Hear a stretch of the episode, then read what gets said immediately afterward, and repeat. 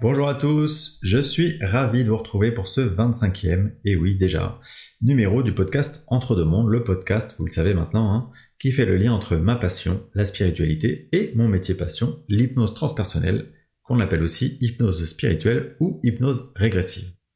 Alors ce podcast il s'appelle Entre deux mondes pour une autre raison, c'est qu'il fait le lien entre notre monde terrestre, celui de notre incarnation actuelle, et évidemment le monde de l'au-delà. Aujourd'hui, je voudrais vous parler du sujet des corps subtils, qu'on appelle aussi les corps énergétiques.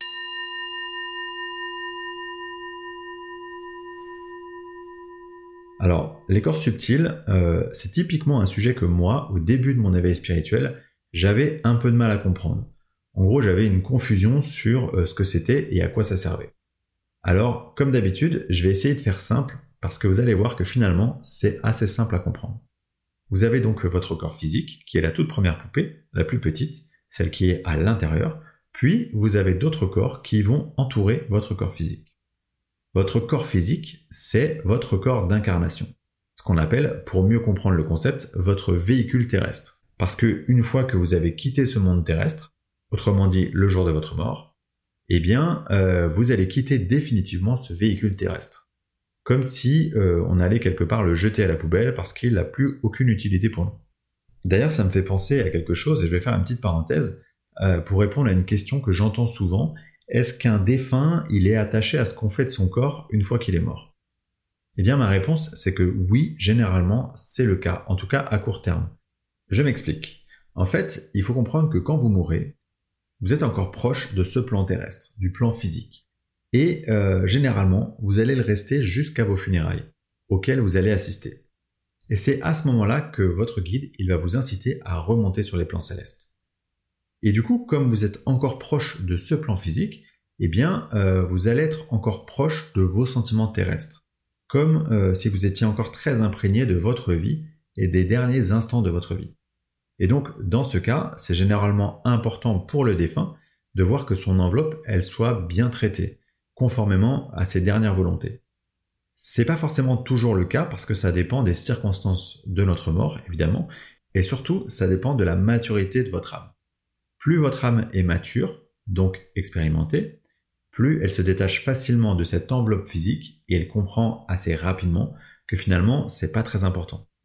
Alors pour en revenir au corps subtil, euh, seul votre corps physique est un corps temporaire, un corps d'emprunt, puisque les autres, c'est des constituants permanents de votre âme, de qui vous êtes réellement. Et tous, ils vont jouer un rôle à part entière. Alors, le corps qui entoure directement votre corps physique, c'est ce qu'on appelle votre corps éthérique, qu'on peut aussi appeler d'ailleurs le corps vital. Le corps éthérique, euh, il se situe à quelques centimètres seulement de votre corps physique. C'est comme une sorte de film euh, qui va entourer votre corps physique.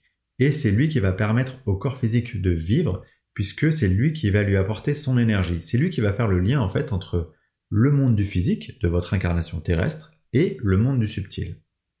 Au-dessus du corps éthérique, on a ce qu'on appelle le corps astral. Alors le corps astral, si vous vous en souvenez, je vous en ai déjà parlé durant l'épisode 18 qui parlait des voyages astraux. Le corps astral, c'est celui des émotions. Il va contenir tout ce qu'on ressent dans cette vie de positif ou de négatif, mais euh, également il va contenir toute la mémoire de ce qu'on a déjà ressenti dans nos vies antérieures. Vous avez compris que c'est avec ce corps qu'on va voyager lorsqu'on effectue un voyage astral, mais aussi plus simplement et plus largement, c'est avec ce corps qu'on va voyager dans nos rêves. Après le corps astral, on a ce qu'on appelle le corps mental, autrement dit euh, celui de la réflexion. C'est donc là où se situe votre intellect, votre capacité à penser, à se projeter, à visualiser. Et ce qui est intéressant avec ce corps, euh, c'est qu'on va le diviser en deux parties. Il y a le corps mental inférieur, qui lui est en lien avec le corps astral, qui fait appel au raisonnement logique, à la personnalité, à l'ego, qui est influencé par son savoir, mais aussi du coup par ses émotions, hein, qui sont contenues dans le corps astral. Et il y a l'autre partie, qui est le corps mental supérieur, qui lui, pour le coup, est beaucoup plus relié au divin. Autrement dit, euh, c'est les pensées qui vous viennent de votre intuition, qui vous sont soufflées d'autres plans. Après le corps mental, on a ce qu'on appelle le corps causal. Alors ce corps causal, hein, nous en tant que praticiens en hypnose spirituelle, on le connaît bien parce que c'est celui qui fait appel aux mémoires des autres vies, aux mémoires de toutes vos expériences passées. C'est donc notamment dans ce corps que sont logées ce qu'on appelle les mémoires karmiques, dont j'ai parlé dans l'épisode précédent sur le karma. Euh, les mémoires karmiques, c'est des traumatismes hein, que vous avez vécus dans de précédentes incarnations et qui sont restés stockés dans votre corps causal. La particularité, évidemment, c'est que comme tout communique, eh bien, vous allez pouvoir être affecté dans votre personnalité inconsciente, par exemple euh, avec des phobies, par ces mémoires karmiques. Si on parle d'ailleurs de mémoire de nos vies passées, vous avez compris qu'on parle aussi des mémoires des archives akashiques.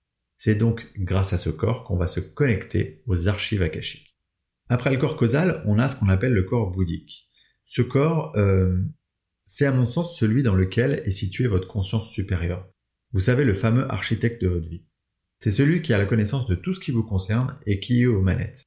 C'est donc lui qui nous permet d'avoir accès au divin, qui nous lie et qui nous permet de communiquer, entre autres, avec nos guides. Enfin, le dernier corps, c'est celui qu'on appelle le corps atmique, autrement appelé le corps de la conscience cosmique. Alors ça veut dire quoi? Eh bien le corps atmique, c'est un peu la toute petite partie de nous qui est toujours connectée, toujours reliée à la source. C'est euh, en quelque sorte notre partie divine. C'est celle qui est notre origine et notre destination finale. Celle qui est, euh, comme je le rappelle souvent, amour inconditionnel et qui nous rappelle à cette essence. Voilà, maintenant vous êtes incollable. Euh, ces corps, on les appelle subtils parce qu'évidemment, dans notre état d'éveil normal, on ne va pas les percevoir, bien qu'ils aient, vous l'avez compris, un rôle à jouer et donc un impact sur nous dans notre incarnation terrestre.